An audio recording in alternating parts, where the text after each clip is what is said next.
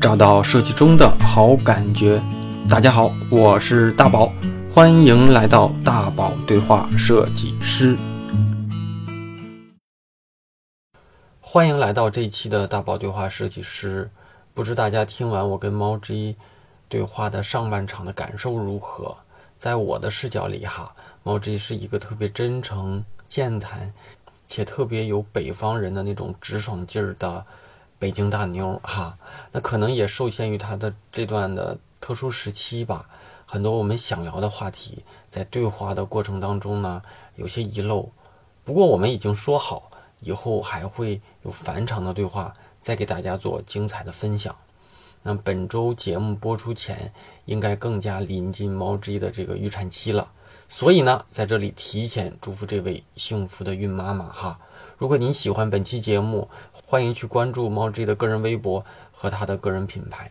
当然，本期呢依然会送上猫之一亲笔签名的明信片四张给大家哈。那好，就开始今天的节目吧。那我再问一个哈，你看你说你。经历了这么多事儿，然后到现在又开始画猫，那怎么说哈？就是嗯，你画了这么多年，有没有受到什么风格的影响？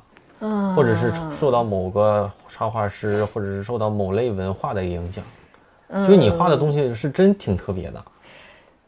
他也不是说受影响吧，也不不太，就是反正大家可能喜欢宫崎骏的人还挺多的，我挺喜欢他的东西。然后但是。你说 刻意去去怎么样，好像也没有。嗯嗯，然后就是后来喜欢有一个有一个插画师的东西，但我的东西跟他还是差差的挺多。他叫就我的我，但是我的品牌名字是参考人家出的，人家叫叫什么 Mio Mi 还是什么，就是 M E O M I，是他是哪国人？这个人。加拿大的好像是，因为加拿大的有一有一年的那个冬奥会的那个吉祥物是他们设计的，好像是夫妻俩啊。然后那个后来咱们这这几年那个小朋友们特别爱看那个《海底小纵队》也是他们画的。当时就是《海底小纵队》是三维的，其实跟他当时那绘本的风格有一点差距了。我当时看过他那绘本，就是他那个感觉就是说不上来，就特别喜欢，就那种。嗯，挺丰富画面。其实我觉得我的画面真的跟人家欠缺的就是不够丰富吧，人家都是满满当当的。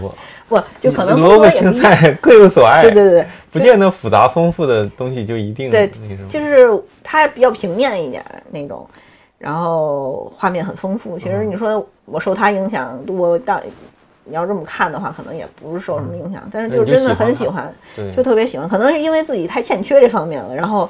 会更喜欢人家那种比较丰富的画面，东西有很很多很满，就是那种感觉。那他是那个只画一类东西的人吗？呃，他不是画某一个品种的什么东西，他画就什么小动物啊，小小一些小特别特别可爱的那种东西。嗯，现不知道他近期怎么样，因为我也是因为那个是大学没毕业那会儿就关注这个人，他那他们用的那种自己的个人网站吧。在他那块看他的作品，嗯，对他那个他好像出绘本，就《海底走小纵队》可能就是他先出了绘本，所以后来出了这个动画片嘛。那说到这个插画，这这个咱咱咱再继续聊。就像你你觉得插画，你如果把它当成一个就是一个门类来聊，你觉得它的呃专业的精进更重要呢，还是本身的这种画面的表达更重要？因为你一直在画一个东西，画了这么久，肯定。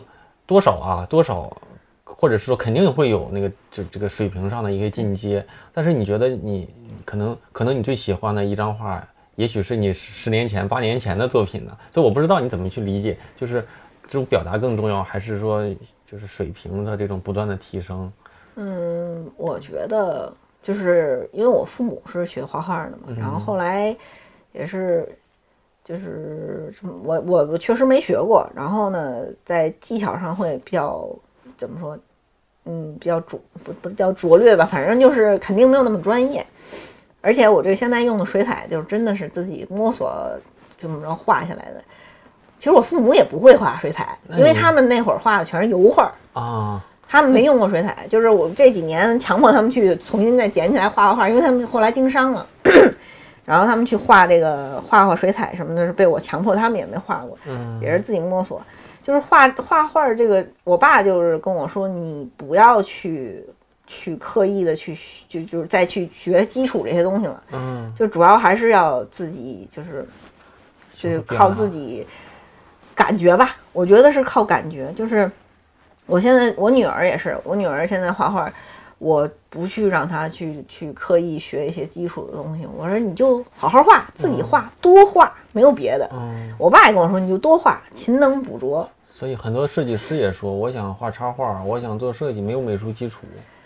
但是我觉得是一个原理，还是得知道自己想表达什么，对吧？嗯，对，可能是吧。就是，但是你可能有的时候就真的是。技巧没到那个程度的时候，你可能会去报一些小班儿去学一下。可能我因为现在我听说身边好多人不是开那种小班儿，嗯，就是就是有一些可能想走这个方面的人会去报一个这个班儿，感受一下嘛。嗯，对他可能没准你在你画的过程中，慢慢你也能找到自己的感觉。但是不用，我觉得不用太刻意这个事情。你要真的特别刻意了以后，有的时候你画画画，你可能。有呃有，就是你要画基础吧，就是就是说硬功夫来说，你画到后面可能会叫叫匠气。这这这词儿，我爸我妈告诉我，就说你画多了以后，就你看他画的很油腻。你说他画的不好吗？很好，但是他就是天花板，艺术造诣就到那了哈。啊，就是就是就是，也不是说天花板，就是说画到那个程度了就很匠气了，就是不够活了这个画面。所以它有流程嘛？对对对，所以有的时候你可能凭着自己的感觉去画，有的时候画出来感觉会更好一些。对，就不要太刻意去追求这个，只要多画就没别的，只要那你画的我觉得也不多，但也能行。我是确实，你要说，那你家小孩现在你看着啊，就同同班同学或者身边的，他是不是也属于画画比较有有点天赋的？我觉得是，就是反正可能自己孩子怎么看都好嘛。反正确实他现在他也就是自己会设计点东西了。就是前一阵他设计了一个小兔子，我给他做成表情包了，在微信上还就上架了啊，微信表情包。叫什么兔子蛋蛋，嗯。啊，他他自己设计的，然后我给他用那个电脑重新画，然后做出一些小小的那个 GIF 啊，对对对，就做那个，他自己还设计，后来又设计了一些别的兔子什么，他就喜欢兔子，反正就没有特别刻意的去培养他什么，我就说你就这个哈，对这个你说的这个，我觉得你可能把绘画这个当成一个，我不知道当成一个艺术的一个抒发的一个出口，所以。其实它的这个所谓的衡量标准，不是看技法是不是，更更多的是看这个综合的这种打动力、感染力吧。我觉得。其实你看现在很多人，你知道现在很多的不管是设计师还是插画师，他有的时候是急于通过这个专业去满足某些专业要求，可能就是要画面上，假如说我要做某个活动，做某个开屏，做某个海报，那这种的，就是还是得有一些基础哈。做那种纯粹艺术表达可能还不一样，对你可能公司需求，你要是跟你个人表达，我觉得这是两个事儿。嗯，公司需求有的时候你就算你再有想法，你可能真的你就迫于一些压力来说，你条条框框之内，你真的不能去太自我，有些东西。嗯，因为毕竟以前也在公司待过嘛，就是真是不一样。跟你要自己画的话，真的我觉得还是。感觉重要吧？你公司的东西呢，你就真的是人家要你什么东西，你还得 你得给啊！你不给，需求在那儿呢，你是吧？对。哎，那个大家听节目哈，就是猫鸡同学是一个现在是一个孕妈妈，做了做这么长时间累不累啊？你要不要休息一下？还行还行，可以不？还行。那咱继续了啊！啊，继续继续。因为我怕你那个不舒服，没没事，别那个别那个累到了。一个一个我常问的，包括现在很多听众们都特别期待的两类问题。一个问题就是，呃，你的日常的一天是怎么样？现在日常的一天是怎么度过的？现在因为我的女儿已经上学了嘛，然后基本上每天早上先把她送走嘛，就早上六点多起来，然后给她收拾收拾，然后她爸爸送她上学。嗯，我吃完早饭我就。因为因为现在怀孕晚期，然后特别特别累啊，所以我就上午都是睡觉，然后睡到中午起来吃个饭，然后下午可能就画画画啊，有的时候会先看看什么设计网站那些，找找感觉，有的时候，然后然后下午画画，一边看个剧一边画画。对，我觉得画画还还好一点，它不像写东西，你知道吗？写东西不能什么也不能。我我我写东西多多一些，除了日常上班那个做设计啊，写东西多一些，想内容多一些。写东西有想内容的时候，必须得安静的环境，精力得。凝聚的一点，要不然就就不行，思路乱了。但是做设计和画画吧，多少还能同步一点，还听点东西。但是你一开始找感觉的时候，也是得还是得那什么一点，是吧？就是你找感觉还是得多看一些网站，因为我其实看网站那个就是看一些设计类网站，这个习惯是是从我在设计公司就外资的那设计公司的时候养成的。就我们当时老板是个美籍美籍台湾人。啊，就也是华人，他就他跟我们讲，就是说每天到公司第一件事情，先看半小时的网站，嗯，不要看国内的，坚决不许看。你现在也是看国外啊？就现在看一些看哪些网站？什么 Behance 啊那些东西啊？都是疯了，你翻墙。对对对对，那必须得翻墙。我就没有了，就不看了。有我就看，还是得看，因为因为我爸妈也说，就说你得。让你的眼睛更，就是你看的东西好了，你做的东西就会好。嗯，对，所以你，嗯，不是说国内不好，就是说国内的东西它那个，嗯，参差不齐的水平比较那个，所以你多看一些好的东西会更好。我现在也是让我女儿也是跟着我一块儿去看，有时候看看什么 Instagram 上面也会有一些嘛，Twitter 啊什么的，啊。就看一些比较，就国外一些比较好的一些设计，嗯，然后找找感觉。这我们原，因为我们原来那个老板他就是这么说，你不不许看那些不好的，就真的是，嗯，看看的多了以后，你自己会有感觉。当然你不要去，就是现在就是刚才说到一个，就是我当时说的是不愿意去临摹。这临摹其实现在慢慢慢慢的，你到了就是你自己创作的时候。有的时候你临摹多了，你要画出来东西跟人很像的话，就涉及到一个叫什么抄袭，或者是你借鉴过多了，都很容易出现这些问题。或者是你即便没抄，但是你画出来的或者是设计出来的东西，一看就像是那个人的啊，对对对，其实就失去你的自我了。其实有的时候就是很难，就有的人他他他就是分辨不太出来什么叫抄袭，因为我们家孩子他。小朋友嘛，他没有那个概念。他有时候说啊，我没有，我就是看他画的挺好的，我就照他画一点儿。我跟他就讲，我说你照他画了一点儿，但是你那一点儿是一样的，那就不行。当然，其实小朋友他不涉及到商业用途啊，就无所谓。但是我觉得，作为一个成年人，要是圈内的人，就是你说我有一个职业操守的来说，我觉得这个一定要评估好自己的这个借鉴的这个程度。我觉得这个。很重要，就因为因为其实，在圈里面这么长时间，多少同事里面还是挺多的，就就是有这种情况的。因为他有的人他不觉得这个这个事情很重要很严重，就说，那我就他做的这个挺好，我稍微用一下嘛，没什么呀，我觉得无所谓啊，都 OK 啊。但是其实其实说实在的，我觉得这是职业操守问题，你一定要把握好这个度。就是你说我借鉴。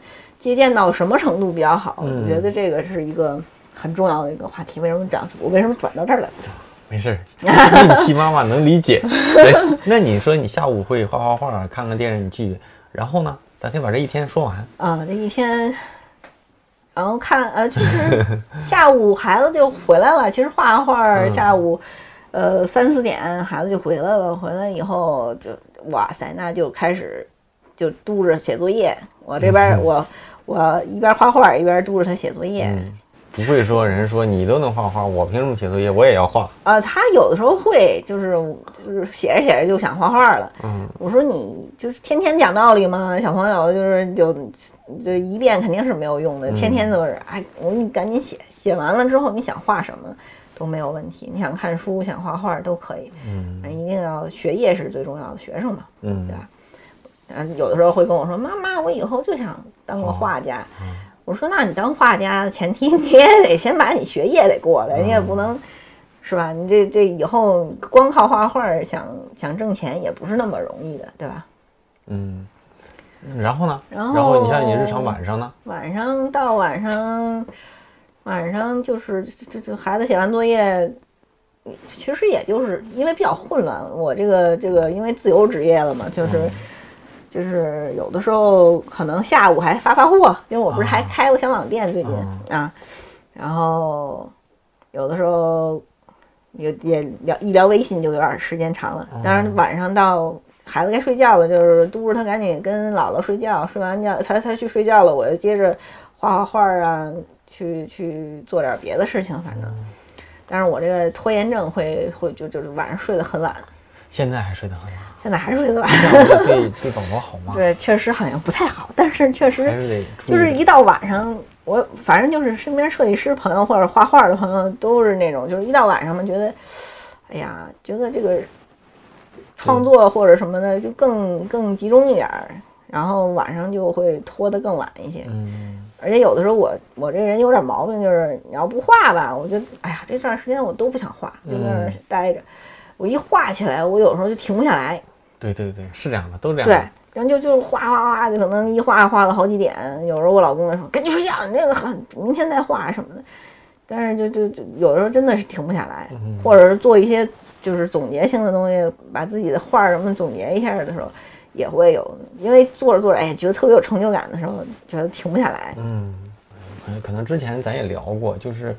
之前的话题里啊，就很多人也会说说，可能他过去也看过你的东西啊。他说我就想以后也是这样的，做着那个开一个自己的咖啡厅是吧？开一家自己的小小对吧？然后画着画，然后接着单这样的。你觉得要是想做一个独立的插画师，呃，最要攻克的壁垒是什么呀？其实我我真觉得哈，我作为一个外人，我觉得你的专业已经牛逼，但是现在就是应该是让更多的人知道你，这是我是觉得。包括说，我觉得也应该有义务让大家多听听你的故事。其实说实在的，你说这么多年，我一直也没火起来嘛，就算不温不火的吧。因为都人也都说画儿比人出名，确实是这样。就是，嗯，身边朋友也聊的挺多的，就是说可能推广现在推广很重要，就是营营销嘛什么的。嗯，确实自己也不太会弄，然后一个人靠自己弄半天也弄不出来。就我觉得这就是我现在的壁垒，就是真的有点心有余力不足吧，就是可能，而且之前之前可能在公司的时候没有完全把重点放在这块儿，那会儿可能想要出名可能更容易一些，现在是比较难了。难什么难？我们我们有粉丝，嗯，给你带点量。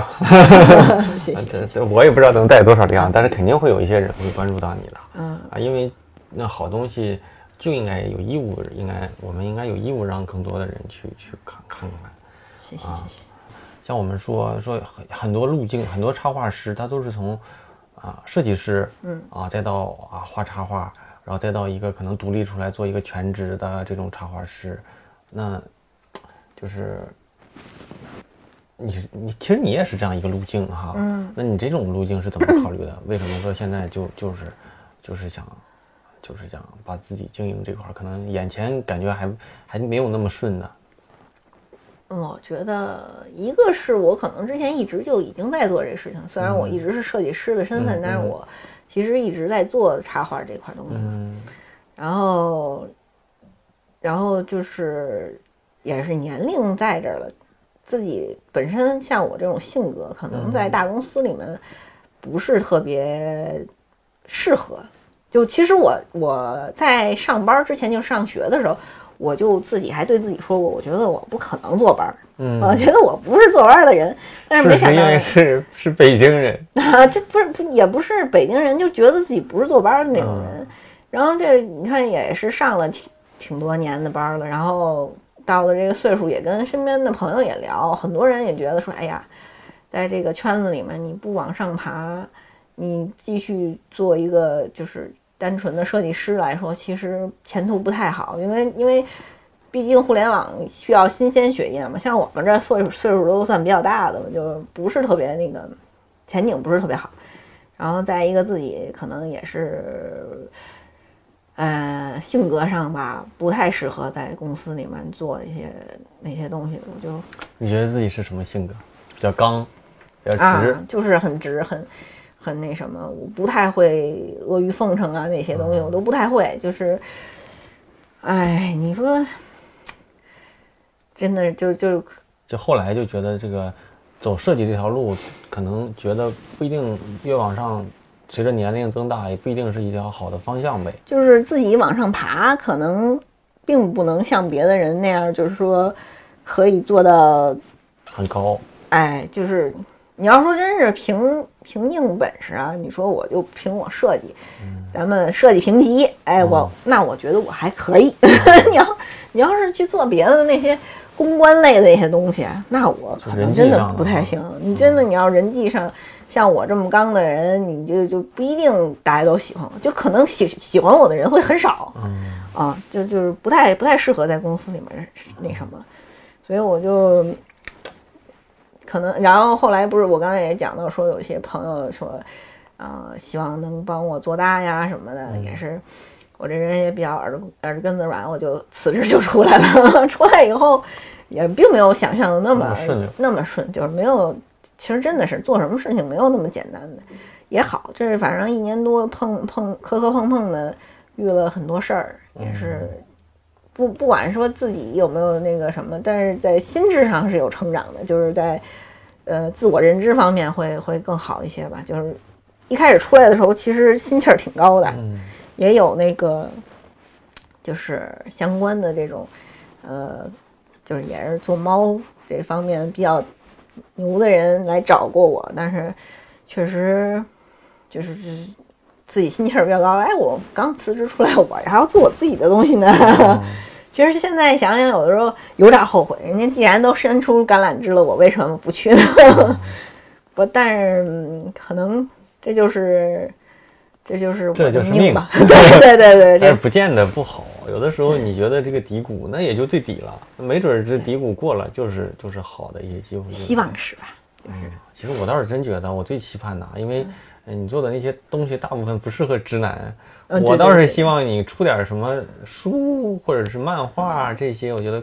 男生女生受众，大家都能更看一。但是我的就是微博会有一个分析嘛，就是说你的粉丝大概是什么样的人群会有。其实我也自己也知道，就是因为我粉丝群里面经常一块聊天的女孩，就就都就女孩，女孩很多，就是就在二三十岁，或者也有小一点的，但是小的可能会少。二三十岁的就是女女性比较多，因为我毕竟你看我这画风，她她就是。小清新，哎，女小女孩儿，对，女性向一些，对。所以你说要男生也有，有男生群里面有一些男生，但是很少。他是来泡妞的吧？他也有那个，就是因为我早期的那个可能带的元素上来说，不是特别多女性的那些元素，比如说花儿啊什么那些东西。嗯。啊，就是我那个一排的那个也还还好吧，不是特别女性向哈。嗯嗯。对，所以有一些也有一些男性粉丝，呃，其实有好多人加我这个群，也是想那个征，因为我老征集模特，我画的每一只猫都是有原型的。哦，对，所以就是能能做到，既是一个品种，又又不一样。呃，不，就是因为每个猫其实它会有特点，就是可能，嗯，有的人可能看着觉得都差不多啊，但是我觉得每个猫它。它就跟人一样，性格或者是什么就不太一样，面相也会不一样。所以就是他们很多人愿意找我画，他们也是就是出于就是怎么说不不不谦虚的说，就是说我抓那个特点抓的比较好。嗯，他们说就是比较有灵魂的那种，就是画出来感觉会更像他们家的猫。所以就是。很多人想让我选上他的猫，就会来我这边，然后到我群里面。有的时候偶尔会会选一些猫来做模特。怎么能加到你这一群？那个加微信群，因为原来原来有 QQ 群，但是 QQ 群就后来被慢慢被淘汰了嘛，就是。但是里面原来 QQ 群人还是比较多的，QQ 群在几年前就是七百多人了。嗯。然后，但是转到微信了以后，人不是特别多。拉那个群，微信它容易。你要一发二维码，不就特别可怕？就进来好多广告的那种，所以没有特别就是刻意的说去宣传我这微信群，对对对，就只有是人家说，哎，我我想加一下那个群的时候，我说，哎，那你对对对对对，就只能一个一个拉，所以就会比较慢，嗯，就是人不是特别多，而且也是怕拉进来一些奇奇怪怪的人进来。对，再就是有一些什么就竞争对手之类的，嗯，竞争对手其实就是一些小卧底。啊，其实还好。设计群里面就会有。那个我觉得倒还好，就我现在是怕拉进来一些就是发广告党，不是呃广告党是投票党，最最那什么，就是怕进来一些那个盗版商家，因为我一直在做维权的这个事情，然后被告很多，然后就是通过各种渠道来找我的也很多，所以我有的时候也会很谨慎这个事情，怕把他加进来以后，嗯，没准我我不不敢说。我的我我现在的那个微信好友里面没有，但是我觉得有可能会有这种人。嗯嗯，你现在出来这一年多，是一年多。对对对。诶，可能听下来啊，听下来有一些有一些可能阶段性的不容易，但现在自己觉得后悔吗？嗯，我觉得就是从公司辞职这个这个。后悔吗？其实也后悔过，但是就是说总体来说吧，还行吧。就是嗯嗯，怎么说？现在我这怀孕了嘛，怀孕了你就就是肯定要在公司的话会更更难，就是让自己保持一个健康的状态，因为毕竟设计很忙嘛。嗯嗯嗯。对，然后这个现在这个比较自由一点，这个毕竟岁数也大了，身体不太好，可能天天在家里面待着更更更好一些。嗯，这是一个平衡哈。对对，就是，其实就是当时辞职也有这个原因，就是身体不好。嗯，身体不好，你说真的是你硬扛下来以后，身体垮了，你挣再多钱，其实也是对对家里面人也是一种不负责了。反正现在就是出来以后，虽然经济上会比以前那什么一些，但是总体来说还可以吧。嗯嗯。但是我觉得这个不要说盲目的去学我这个说，哎，我也不干了，我辞职了。但是主要是我这还算北京人，有点儿就是生活压力比我们稍微小。对对对，因为我没有房贷这些东西，所以真的辞职裸辞的同学们一定要慎重。不过不过，但是我困难肯定比预期要多。对对对，我但是我其实。压力大呢，也有孩子的原因。有的人要是单身，其实你要是辞职也还好，但是一定要三思。我觉得这个事情，而且我是本身出来以后，我可能就决定以后不再回去这个行业了，所以就是想好自己的路。我觉得有没有对自己影响比较大的电影或者是书？呃，电影就刚才讲的，就是像宫崎骏动画片，小时候一直都特别喜欢。那会儿小时候，还是最喜欢他的哪一部呢？龙猫啊，啊，最早看的就是龙猫，因为那会儿还没有 VCD，什么都没有，那会儿是录像带啊。然后我那那得那得几几年？对我妈那会儿她在那个在那个外国企业服务总公司，然后他们会有那个资源，就是能租录像带回来，她给我租的录像带，然后看哇，当时看的真的是太喜欢了。还真是一个人一个口味儿。你说那个日本的，我最喜欢的啊，还是《灌篮高手》啊。我喜欢他，我喜欢井上雄彦，还是是吧？我喜欢那种的。对，嗯，不一样。不，但是你要说别的喜欢也喜欢，就是说，可能那个因为可能比较早期吧，小时候的那种影响会比较那个，就是它很唯美啊，那种画面的艺术性更强一些，对对对对，故事性可能没有那种那么有趣。嗯嗯。然后书嘛，书其实我从小不爱看字儿书，嗯，就是看画儿。你给我什么书，我就先翻看你什么画儿，字儿我都不爱看。所以我自己买书的情况下，也是经常买一些画儿多的。然后会买绘本吗？绘本买的特别多，就是这几年因为有孩子嘛，嗯，就有了孩子，给自己一借口可以买很多绘本。他那屋里面书架子上全都是各种绘本，但是我的。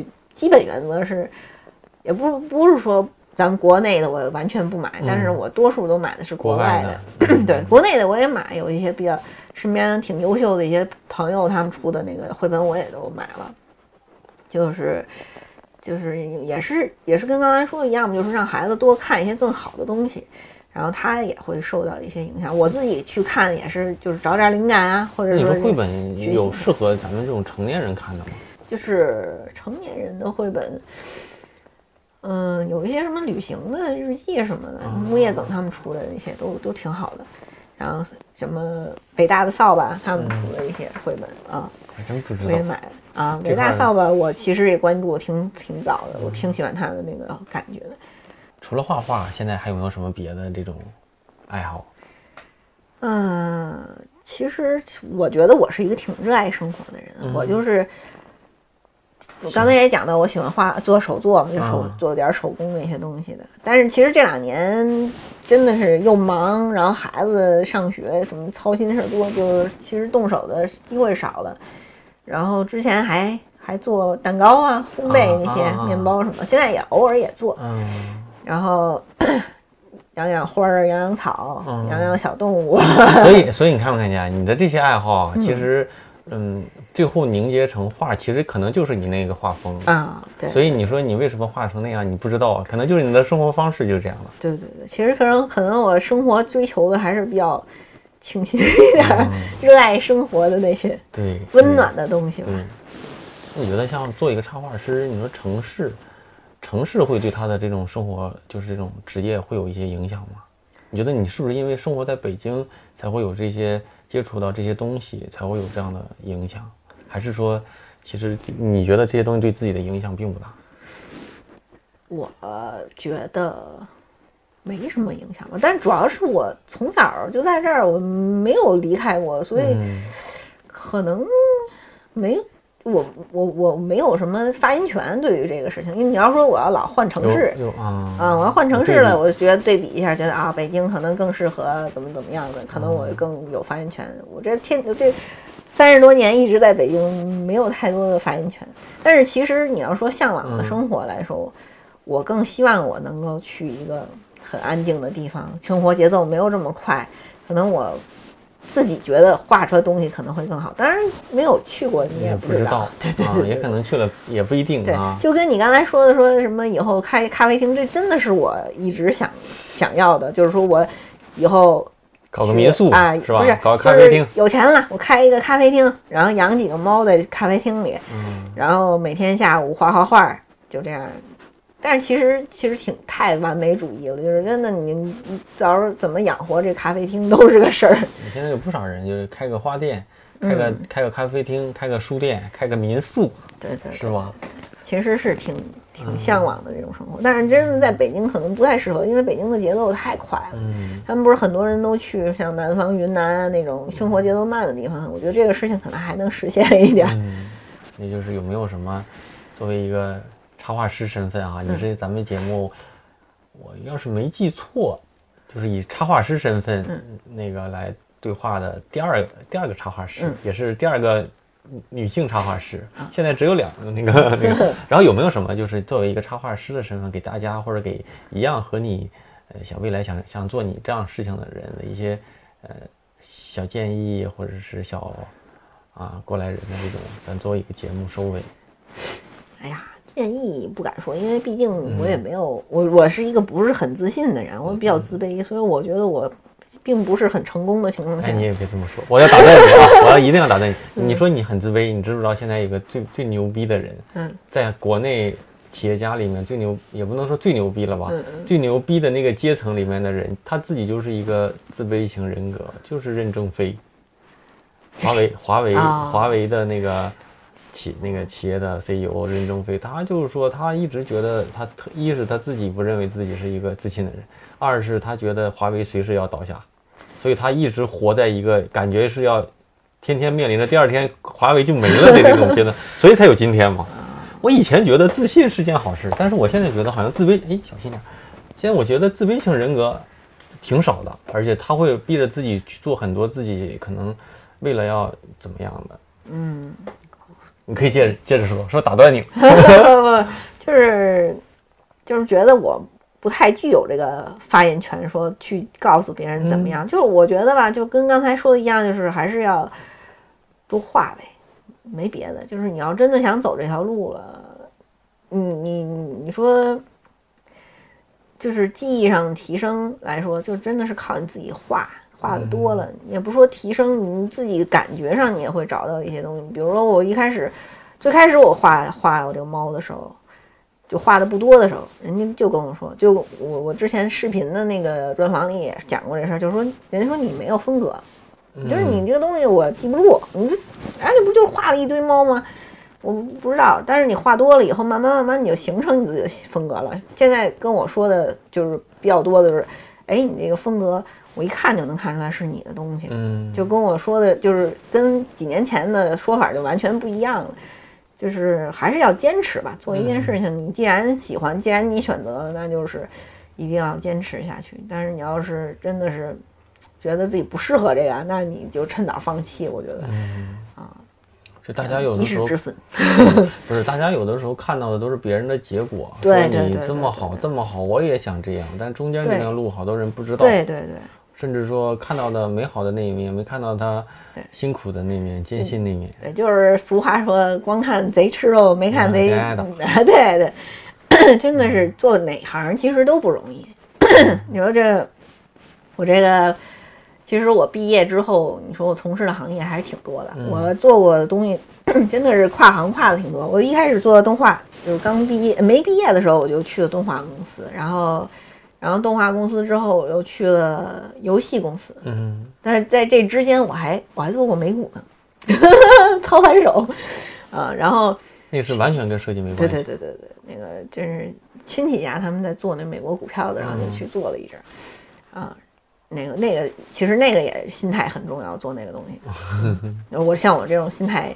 比较容易崩的就不太适合，然后后来游戏公司之后又去做做设计，就是那会儿就开始慢慢往互联网这块偏。那会儿做的是网页设计，就在那个外资的设计公司，然后之后去，然后就到了互联网公司就开始做 UI 设计嘛，UI 设计之后就转了运营，所以这个这个做了这么多。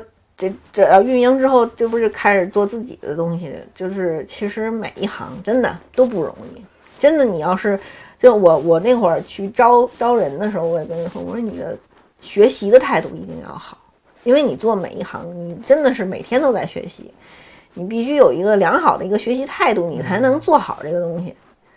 然后现在也跟孩子说，就是你做很多事情，就一定要认真。你你不认真，你认真做下来这个事情和不认真做下来这个事情的结果是完全不一样的。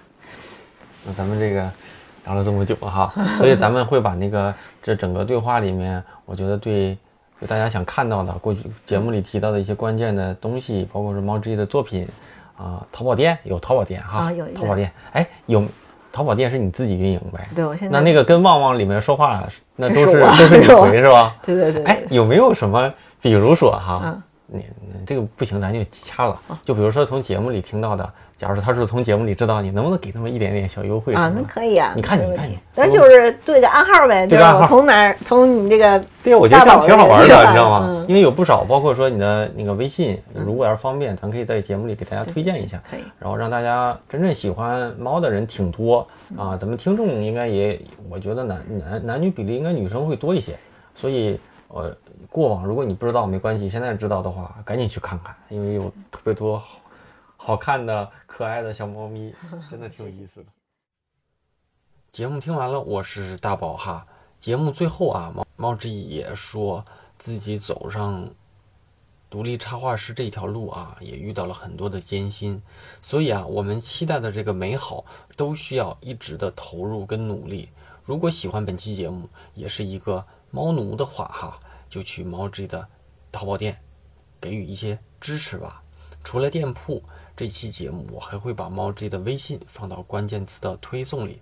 只要在公众号里回复“猫 G” 啊，猫就是猫咪的猫，G 就是啊啊汉语拼的那个歌啊，那个就会搜到呃上下两期所有节目里提到的关键词和关键信息，还有猫 G 的个人微信。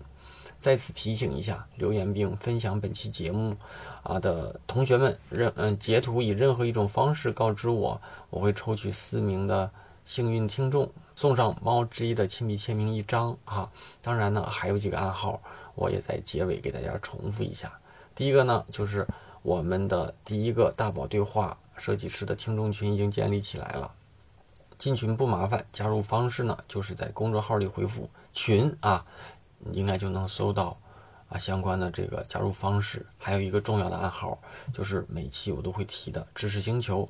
那微信群呢，是节目里的分享和星球里的专业答疑之外的一个补充。那任何有关活动福利和嘉宾信息，有可能我都会在群里面做一个提前的预告。但专业类的这个知识和答疑，我主要呢还是在星球里做解答，因为这个产品呢能够较好的沉淀过往的内容。无论什么时候加入呢，无论什么时候加入的同学呢，都能找到过往别人提到的好问题和我对这个问题解答跟建议。除此之外，还会分享一一些我日常遇到的好观点啊、好内容和书籍啊。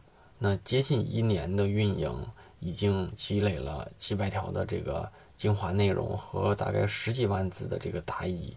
大部分初入职场的设计师遇到的专业困惑呢，我应该都有所涉猎，而且一定都是经过我认真思考过后给大家做出的解答。